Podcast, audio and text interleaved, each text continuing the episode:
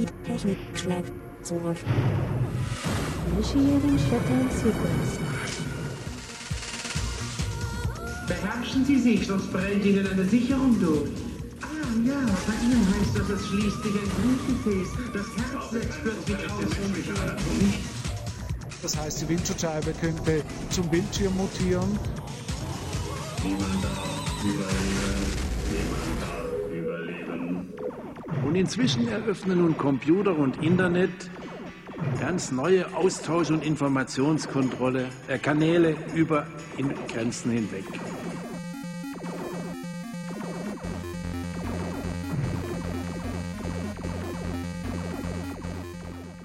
Ja, einen wunderschönen guten Abend bei Die Technik schlägt zurück, eine Techniksendung auf Radio Flora im Internet, beim Querfunk in Karlsruhe, Dreigland in Freiburg und bei Pi Radio.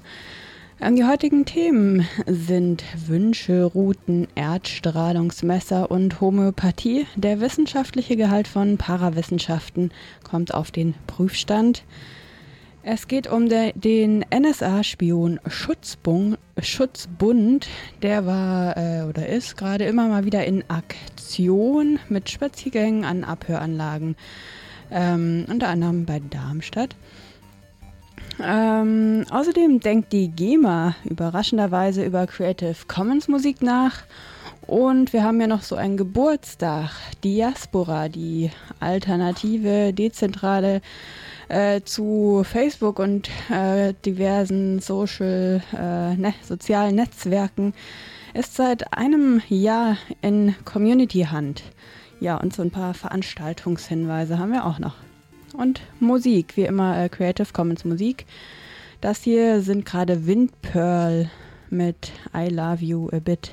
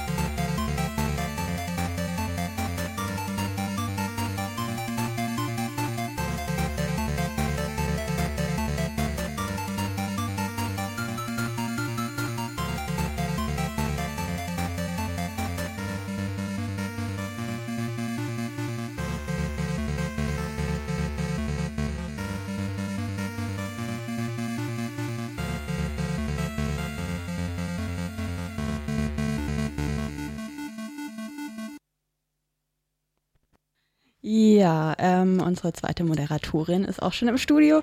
Ähm, wir fangen an äh, zu Wünscherouten, Erdstrahlungsmesser und Homöopathie, passend zur Esoterikmesse, die in Hannover Ende des Monats am 31. August und am 1. September stattfindet. Es gibt ja einen riesigen Markt für psychische und soziale Belange des Menschen. Neben seriösen Angeboten gibt es auch eine ganze Bandbreite ziemlich merkwürdiger Angebote. Mit Tieren reden, kein Problem, dank telepathischer Tierkommunikation. Sie haben Probleme mit ihrer Umwelt? Vielleicht sind sie ja ein inkarniertes Einhorn. Oder es ist die Erdstrahlung, die sie krank macht. Das hört sich ziemlich hanebüchend an, aber solche Probleme gibt es. Aber für solche Probleme gibt es kostenpflichtige Abhilfe. Es sind solche Erkenntnisse, aber sind solche Erkenntnisse wissenschaftlich haltbar? Genau diese Frage geht die Gesellschaft zur wissenschaftlichen Untersuchung von Parawissenschaften. Das ist ein eingetragener Verein nach Radio Korax aus Halle hat sich mit Frau Dr. Jutta Offe von eben jener Gesellschaft über die Parawissenschaften unterhalten. Ja, wir wollen gerne aufklären über Esoterik und über Parawissenschaften und wollen, dass die Leute nicht jedem ihr Geld in den Rachen werfen und jedem vertrauen, der ihnen irgendwas Hanebüchenes, wie, wie du schon sagtest, verspricht.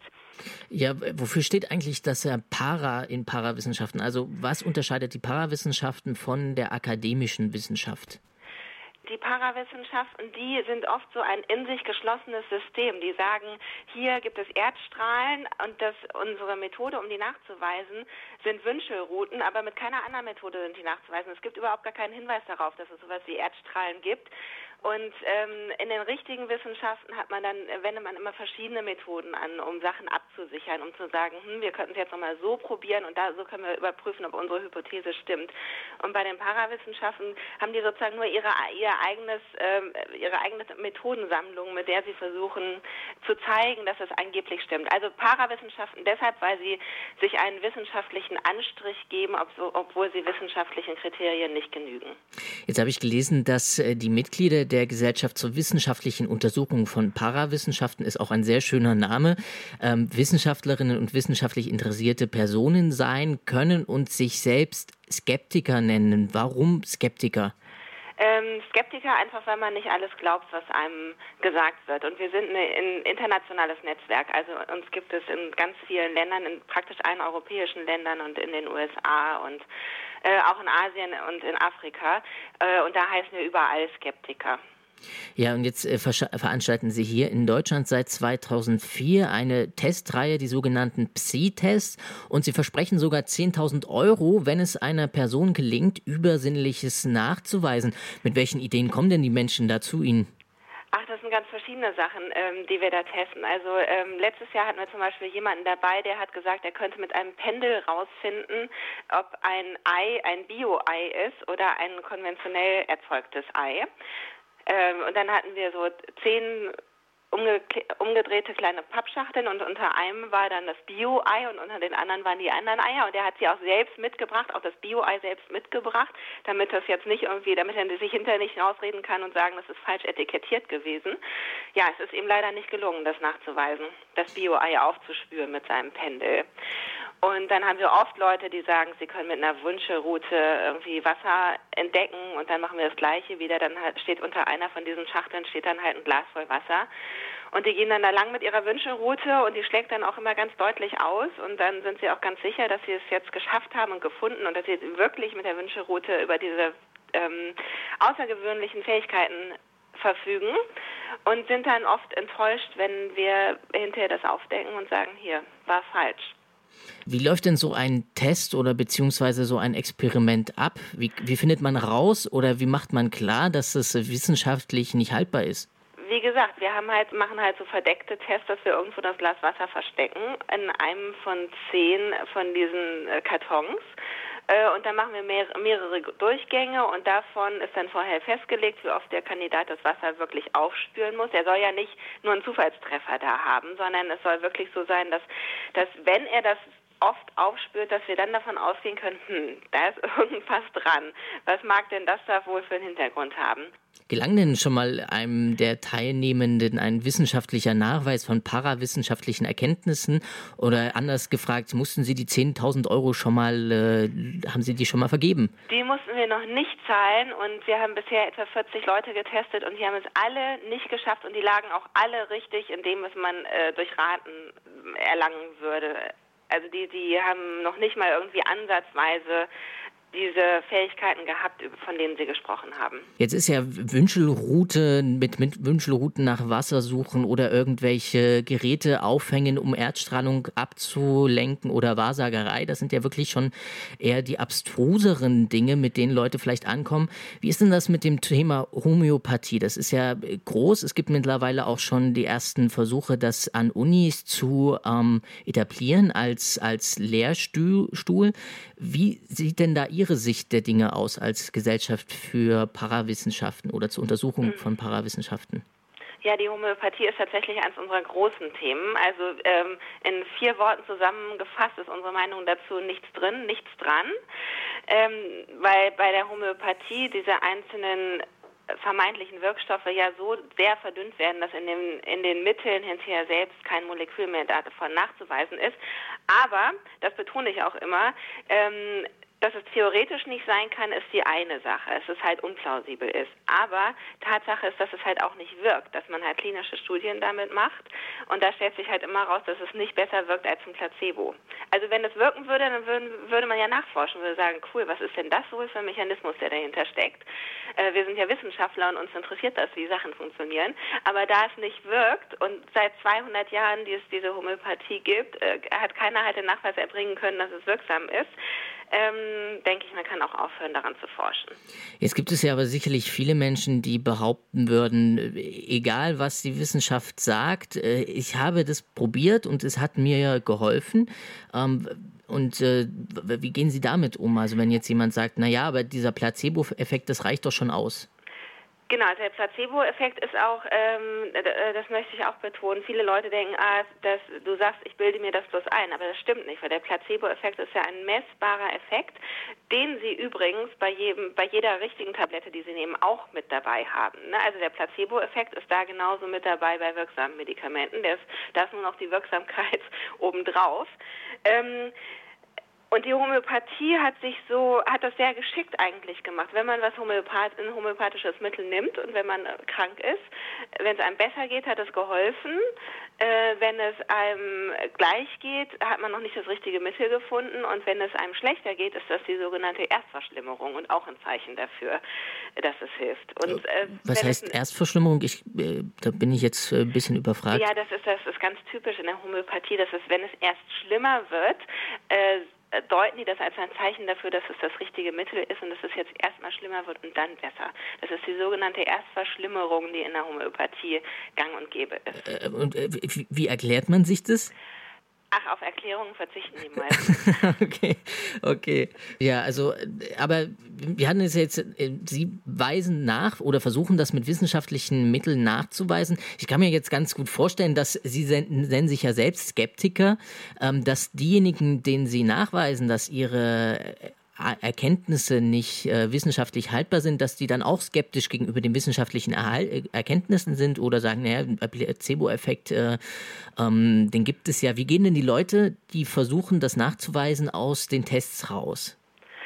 Äh, ja, also das ist verschieden. Viele sagen, naja, bei mir in der täglichen Praxis wirkt es ja trotzdem. Ich merke ja, dass, ähm, dass der Kuhstall, der umge äh, umgeräumt worden ist, nachdem ich da die Erdstrahlen gefunden habe, dass die Kühe jetzt viel ruhiger sind und viel weniger den Tierarzt brauchen. Oder dass, die, dass ich bei meinen Kunden, also Patienten kann man ja nicht sagen, Kunden, äh, rausfinden kann mit der Wünscheroute, was ihnen fehlt. Und dass es jetzt unter diesen Bedingungen nicht funktioniert funktioniert hat, naja, das hat für mich nichts zu sagen. Und letztes Jahr hatten wir aber einen, der war wirklich, ähm, der war richtig geknickt und hat äh, das zu, sich zu Herzen genommen. Und wir haben ihm auch gesagt, dass er äh, glaubt, mit der Wünscheroute umgehen zu können. Der war Gärtner und dann zu sehen, wie gut es seinen Pflanzen geht, dass er das, dass er das kann, dass es aber mit der Wünscheroute nichts zu tun hat, dass er einfach nur so ein guter Gärtner ist. Also wir versuchen den Leuten, die Leute dann auch aufzufangen und ihnen nicht jetzt alles zu zerstören, sondern zu sagen, dass sie solche Fähigkeiten, dass das nicht an der Wünscheroute äh, liegt, sondern oft an ihrer, an ihrer Menschenkenntnis oder an ihrer Expertise. Mhm. Ähm, und ja, der war richtig geknickt, hat sich entschuldigt, hat sich bei der anwesenden Presse entschuldigt und hat gesagt, er würde jetzt damit aufhören mit der Wünsche, mit dem Wünscherouten gehen. Das ist wahrscheinlich nicht immer der Fall, aber wir hatten das ja jetzt auch schon mal. Sie haben es jetzt auch eben angesprochen. Das sind vielfach Kunden, um die es sich da handelt. Also ja. da wird richtig Geld mit umgesetzt ja. mit solchen Sachen. Mhm. Ähm, wie gehen denn die Menschen damit um, wenn man gibt Geld aus für etwas, was äh, wissenschaftlich nachweisbar nicht wirkt? Hat man da irgendwelche Ansprüche, wenn man da Geld ausgibt? Wie sieht es rechtlich aus, die Situation?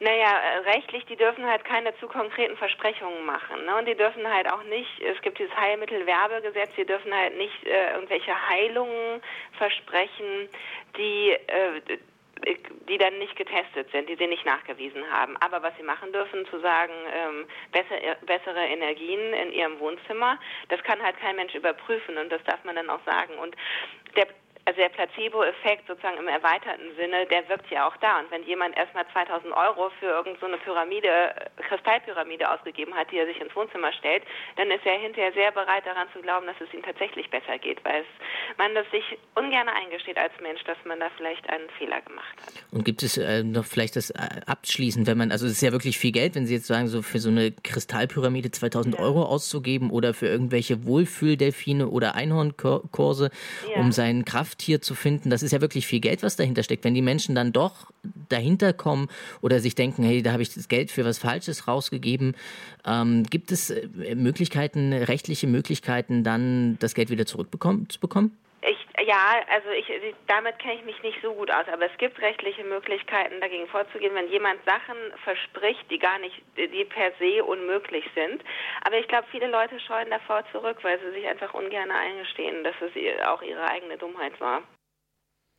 Soweit also zum Thema des wissenschaftlichen Gehalts von Parawissenschaften. Ähm, ja, wir machen weiter mit ein paar Takten Musik. Äh, Creative Commons Musik von Ivan Luzin mit dem Stück Throttle.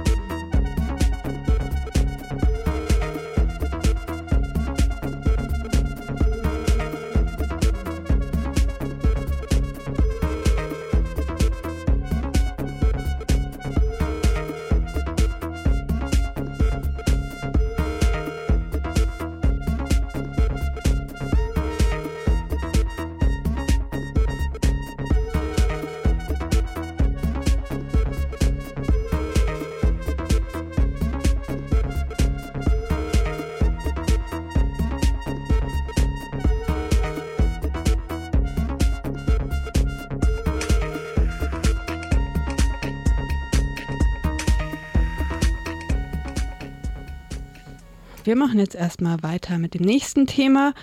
Und zwar, dass die GEMA recht überraschenderweise, aber auch nicht ohne Grund über Creative Commons nachdenkt.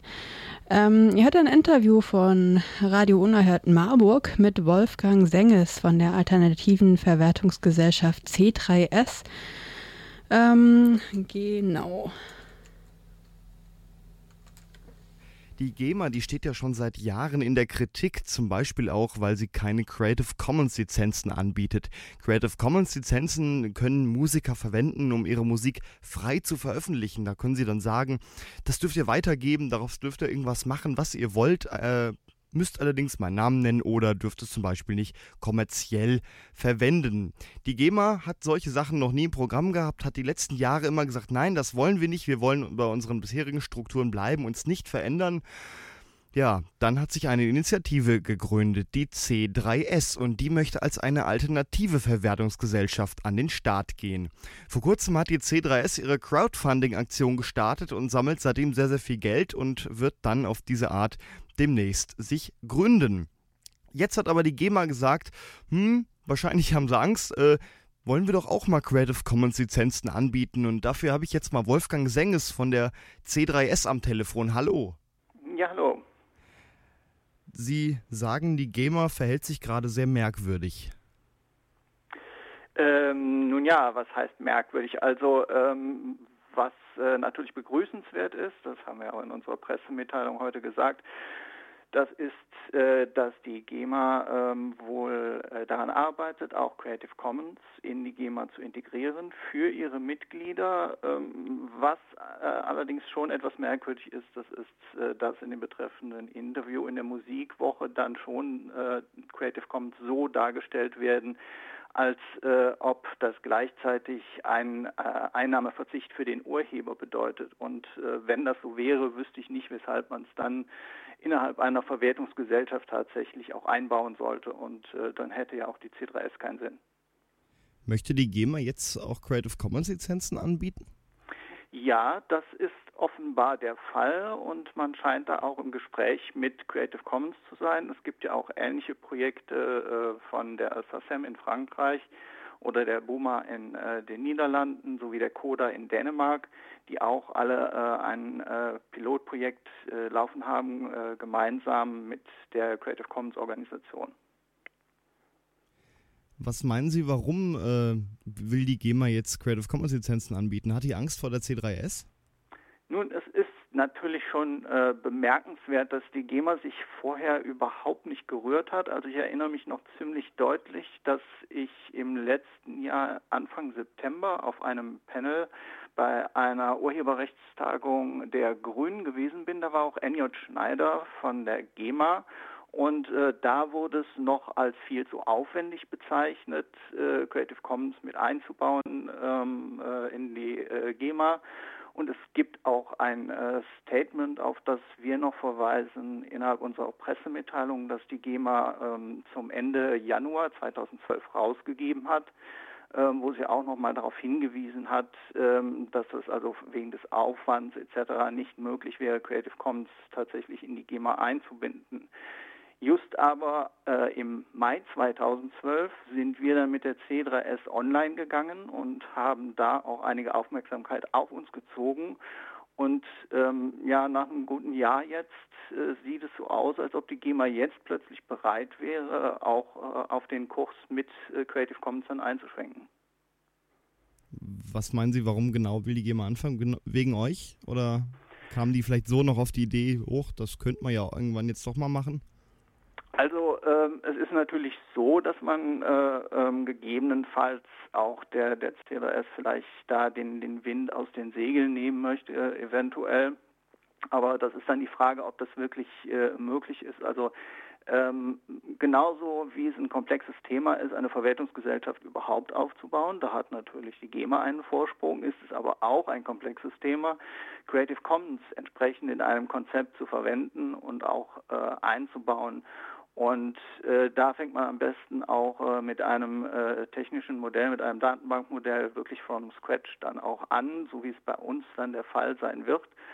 Und ähm, es ist schon ein bisschen schwierig, das äh, jetzt zu machen. Und ähm, wir haben da auch unsere Zweifel, ob das jetzt äh, in der GEMA so möglich ist, wie wir es tatsächlich vorhaben für die C3S, dann das, denn das Problem, was man immer wieder sieht bei den äh, Projekten, die auch laufen äh, bei anderen Verwertungsgesellschaften mit Creative Commons ist, dass man nicht alle Module wirklich von Creative Commons ähm, einfach nutzen kann, sondern dass es äh, restriktiv gehandhabt wird. Das heißt, dass man auch wirklich nur die ähm, ja, sehr restriktiven äh, Creative Commons Lizenzen nutzen kann. Und das ist ja nicht wirklich das, was im Sinne von Creative Commons ist. Und bei uns wird es aber möglich sein, auch durchaus äh, andere Lizenzen zu nutzen und ähm, das flexibel zu handhaben. Wie sieht es denn jetzt mit der C3S aus? Ihr habt ja vor kurzem angefangen mit einer Crowdfunding-Aktion. Ja. Und jetzt ist ja ein Ziel äh, vielleicht erreicht, eine Verwertungsgesellschaft, die Creative Commons äh, Lizenzen anbietet. Wollt ihr trotzdem weitermachen? Ja, sicher. Also das hatten wir schon im Vorhinein gesagt, denn es gibt natürlich verschiedene Ziele die eine GEMA äh, relativ rasch umsetzen äh, könnte, wenn sie äh, denn einmal dann auch sagt, dass sie es tut, ähm, da nun mal auch die Finanzen bei der GEMA auch äh, die Finanzsituation äh, vollständig anders sind als bei uns, denn wir haben äh, weitaus weniger Mittel zur Verfügung.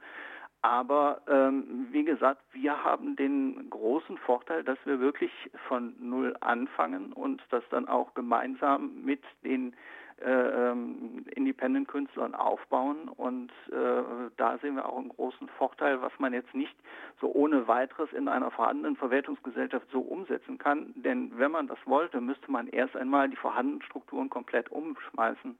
Und äh, dazu gehören beispielsweise auch die äh, äh, demokratische Struktur, die ja in der GEMA immer noch nicht gegeben ist, ist egal jetzt, äh, was für Features neu eingebaut werden oder berücksichtigt werden, denn es sind und bleiben diese fünf Prozent, die äh, volle Stimmberechtigung haben und um das zu ändern, müsste die Satzung komplett umgeschrieben werden. Also wir fassen nochmal zusammen, die GEMA hat sich jahrelang Creative Commons Lizenzen verweigert, mittlerweile habt ihr euch gegründet als eine alternative Verwertungsgesellschaft, seid jetzt in der Gründungsphase und jetzt bekommt die GEMA wahrscheinlich irgendwie Angst und ähm, möchte auch Creative Commons Lizenzen anbieten. So kann man es ähm, doch zusammenfassen. Ja, also so könnte man es gegebenenfalls sagen und äh, äh, das ist eben auch der interessante Punkt, wo man direkt schon sieht, wir sind ja noch nicht mal gegründet und trotzdem äh, nimmt die GEMA das dann auch schon auf und nimmt es offensichtlich auch zum Anlass, dann auch äh, ähm, auf äh, ja, Veränderungskurs zu gehen.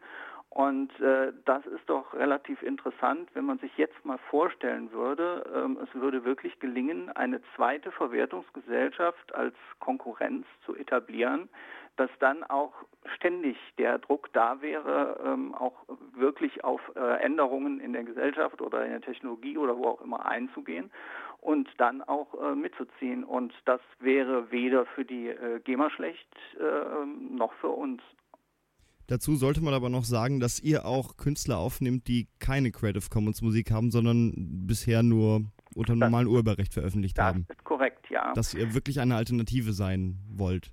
Ja, also das hatten wir auch von vornherein gesagt, dass wir nicht nur eben äh, zu ähm, reduzieren sind auf Creative Commons, sondern dass wir auch offen sind für All Rights Reserve Lizenzen, denn das würde sonst keinen Sinn machen.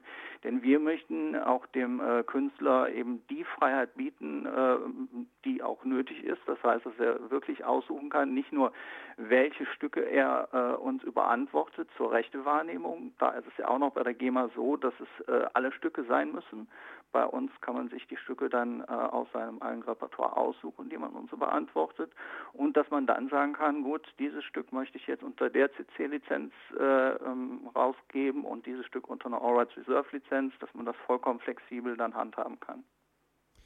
Okay, äh, das war Wolfgang Senges von der C3S. Ich danke für das Interview.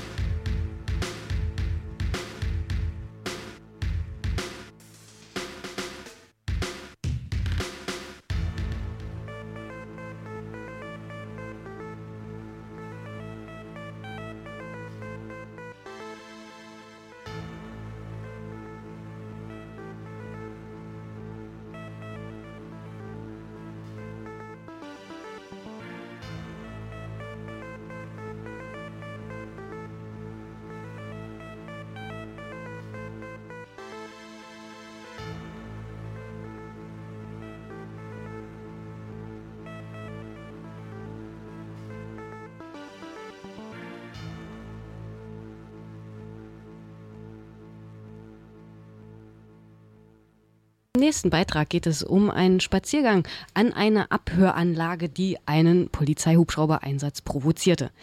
In der Nähe von Darmstadt befindet sich eine Anlage des US-Militärs, die Teil des NSA-Spähprogramms PRISM ist. Um den Aktivitäten aus diesem, auf diesem Gelände wissenschaftlich nachzugehen, hat sich der NSA-Spion-Schutzbund gegründet und erforscht seit einigen Wochen das Verhalten und Wohlergehen der Geheimdienstmitarbeiterin.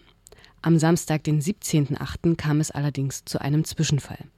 Beim Spaziergang des NSU-Spionschutzbundes wurde eine zu Forschungszwecken genutzte Drohne von der Polizei beschlagnahmt.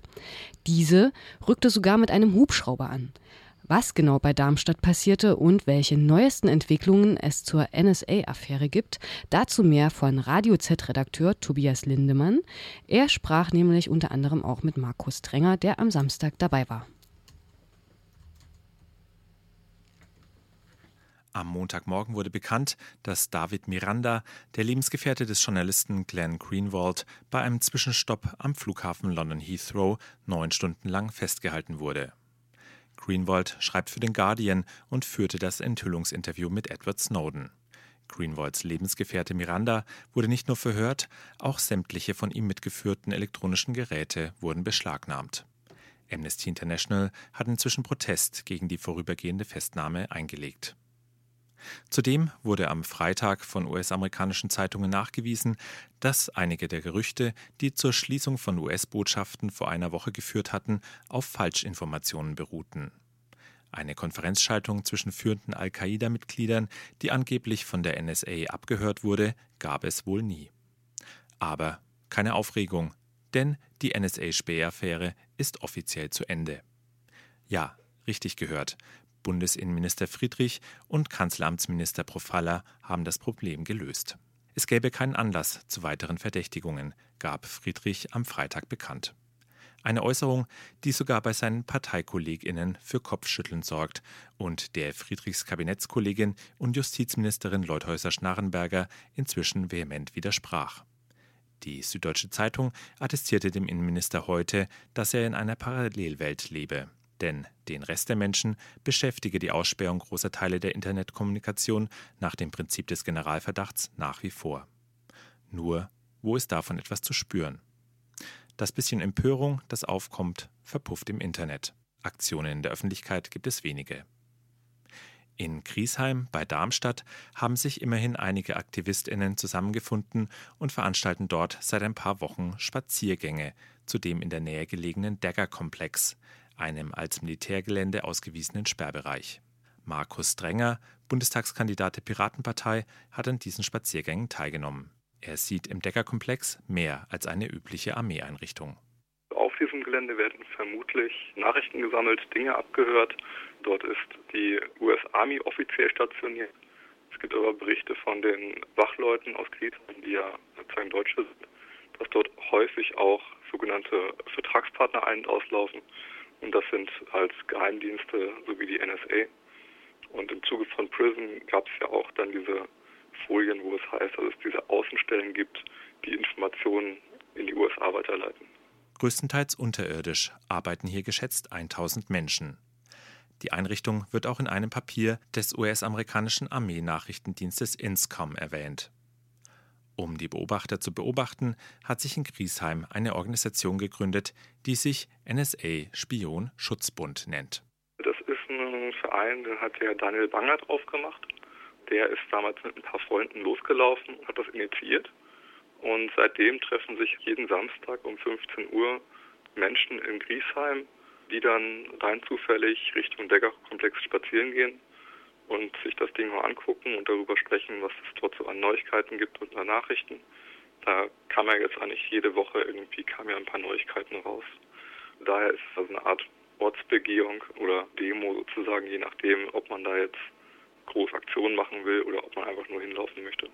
Noch vor dem ersten Spaziergang vor vier Wochen zeigte sich, dass die Ordnungsbehörden eine solche humorvoll gemeinte Aktion sehr ernst nehmen.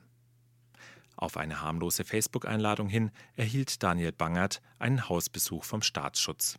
Der Vorfall sorgte deutschlandweit für Presseberichte. Auch die darauffolgenden Spaziergänge fanden unter Beobachtung von Polizei und Zivilbeamten statt. Die Aktion diesen Samstag verursachte allerdings einen wesentlich aufwendigeren Polizeieinsatz.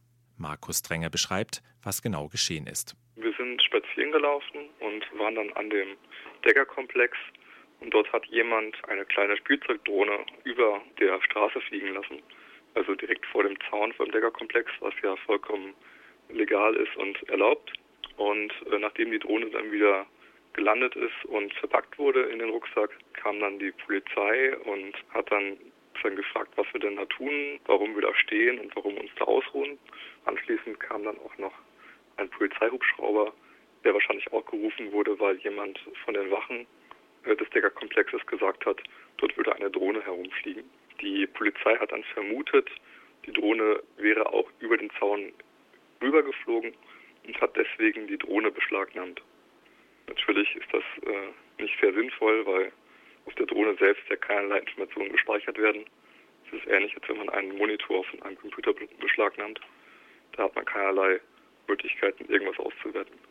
Die handelsübliche Mini-Drohne vom Typ Parrot kann zwar Videobilder aufnehmen und übertragen, aber nichts abspeichern. Das Gerät, das problemlos in einen Rucksack passt, stellt also an sich kein Gefahrenpotenzial dar. Die Polizei beschlagnahmte das ferngesteuerte Fluggerät dennoch und brachte es nicht auf die Polizeiwache, sondern lieferte es gleich bei der US Military Police im Dagger-Komplex ab. Der Helikoptereinsatz und die Beschlagnahmung der Drohne sprechen für Markus Drenger jedenfalls Bände über die Nervosität, die inzwischen bei Ordnungsbehörden und Geheimdienst zu herrschen scheint. Ein einfacher Streifenwagen hätte da locker genügt. Ich meine, es waren ungefähr zwölf sehr friedliche Menschen, die dort rumstanden. Die Drohne hat vielleicht eine Flugzeit von acht Minuten. Davon geht keine Gefahr aus und äh, das hätten auch zwei Polizisten alleine regeln können, ohne dass man dafür einen Polizeihubschrauber benötigt. Innenminister Friedrich verkündete nicht nur das offizielle Ende der NSA-Spähaffäre, bereits gleich nach der Enthüllung des PRISM-Programms durch Edward Snowden verharmloste er das Ausmaß der Überwachung. Sein Motto: Wer nichts zu verbergen habe, dem passiere auch nichts.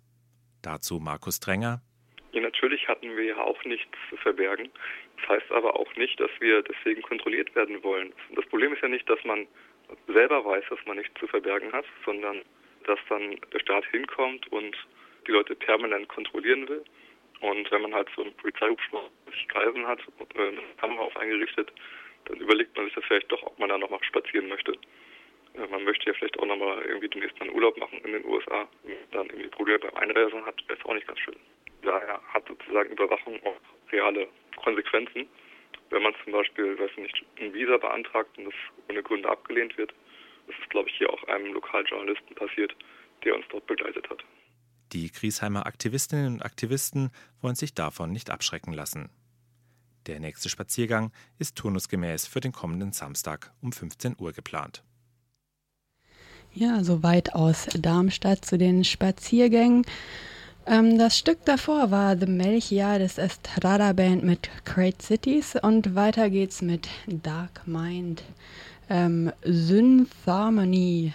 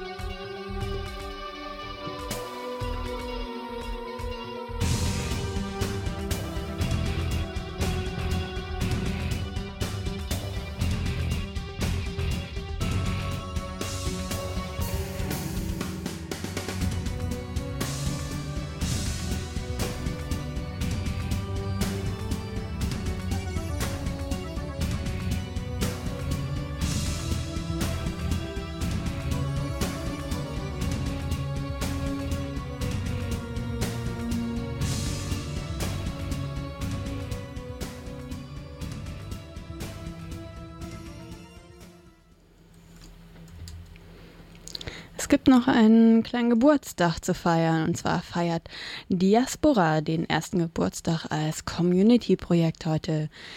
Diaspora ging 2010 als sichere, weil dezentrale Alternative zu Facebook und Co. an den Start.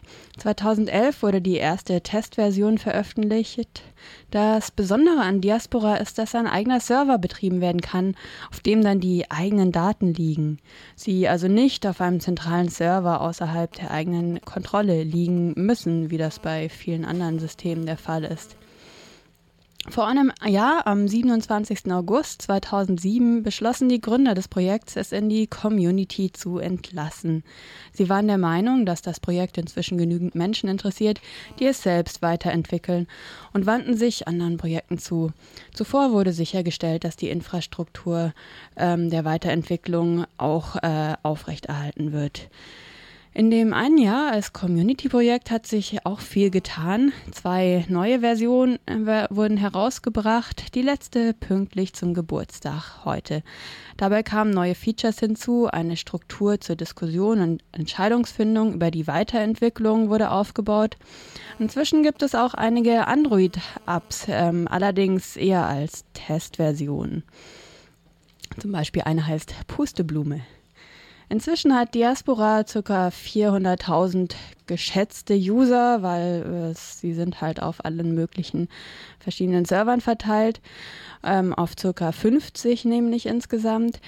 Wer nicht gleich einen eigenen Server betreiben will, kann seinen Account auch an einem bestehenden Server aufmachen. Ähm, Im Netz unter äh, joindiaspora.org oder diasporafoundation.org gibt es ähm, jede Menge Links, wo man am besten einen Server findet und auch Statistiken, welche Server äh, sinnvoll laufen, also erreichbar sind die meiste Zeit. Ähm, das Besondere bei Diaspora ist auch, dass man Freunde und Bekannte in verschiedene Aspekte aufteilen kann und die Beiträge, die man veröffentlicht, dann jeweils nur für einzelne Gruppen zugänglich gemacht werden können. Das Konzept hat dann später auch ähm, Google Plus zum Beispiel aufgenommen. Ja, für die Zukunft sind noch eine XMPP-Chat, also das gleiche Protokoll, das zum Beispiel auch Jabber verwendet, und eine Überarbeitung des Codes in Planung. Ja, also ein Jahr Diaspora als Community-Projekt. Die Entwicklung geht weiter und ähm, es ist auch nett. Ruhig da mit ein paar Freunden bin ich da seit circa irgendwie anderthalb Jahren äh, ganz glücklich auf Diaspora unterwegs. Ähm, wir machen weiter mit Musik, ähm, mit Event äh, Ever Present Future von Super Galactic Expan Expensive.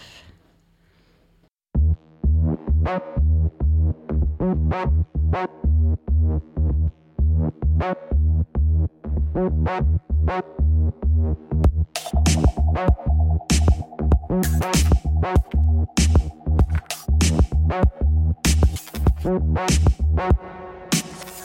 A moment to make amends and folding awake to descend again into the subsequent restless steps of breathless death. The quest is checked to address what's left of the mess and kept lessons we forget in the presence. What we have slept is the concrescence of what we have dreamt. Means and compelled my face felt as my brain fell asunder under the wondrous insane spell of angels been seeing. Me and grief seething, demons screaming, shrieking, revealing a treasonous reasoning that was concealing the feelings, really perceiving me as a being who was freely even. Balance between degrees of extremes without ends, endless breathing. Non Positional, subliminal, signal sinking into the thinking of a fickle, single simpleton, one individual in the middle of a sticky, prickly pickle. I am the riddle of our hearts, questioning of our thoughts fester in the start, attempting to start projection of our pockmark repressions, harsh obsessions over dark reflections that mars our contentment regarding the art of perfection and people is equal yet feeble ego protection is fearful evil deception.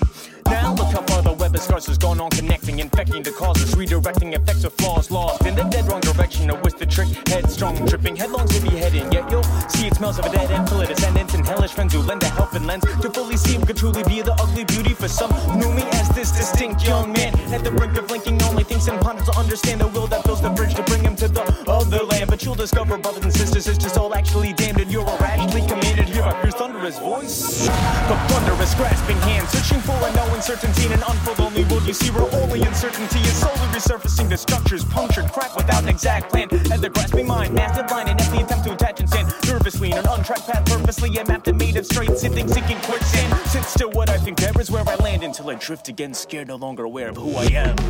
In this self-imposed morose, close in hell that goes goes mode on this goes. Hold cold which he holds on to as his bruised armor, losing honor through the brooding trauma of reviewing karma's brewing drama, only to see the soul is free. The truth and dharma, whole and complete. Let go of the deceit that you fall for, where no beliefs insult, and not repeat the best-selling plot, feeding into the of normality, replete with plastic wrapping, a graphic napping, a sad reenactment of the ever-present future that is passing. For the fact that this trip is shocking and off the grips within the preposterous monstrous dominance of the personal unconscious whose competence is far from what is the constant in the entirety of universal consciousness, which is the blissful totality of all of our individual realities full of miracles and tragedies, mirrors of refracting ethereal tapestries, the original masterpiece. Unmasked with these, when we gonna drop the normal position and how they gonna stop forming opinions and assumptions that corrupt the foreign transition of being one. Subject and witness within this growing stillness, which is the naturally unfolding condition of existence tripping. I stopped gripping and in an instance I was living the difference. A heavenly hell eventually gelling the charm and harm in me. The harmony of alarming dissonance. Disarming a habitual inference which imprints ignorance over instinct. You're learning the unconditional imperative innocence within this interstice that exists between redeemed intuition and wisdom's intelligence. A portion of telling gems embedded in the ascending spin. Remembered when the next level begins. That hope for open moment, holding on to the last stretch. Shred left in my cracked congested head. Stress before gorely torn to the ignored core. Reborn from death, accepting what's in store for sore gore. As it's no doubt about the check I'd right toward the psych ward from fights forcefully. Defeating drastic plea of complete insanity. Don't weep over this calamity. At least there were no casualties casually. Yet passionately relaxed to be effortless involvement.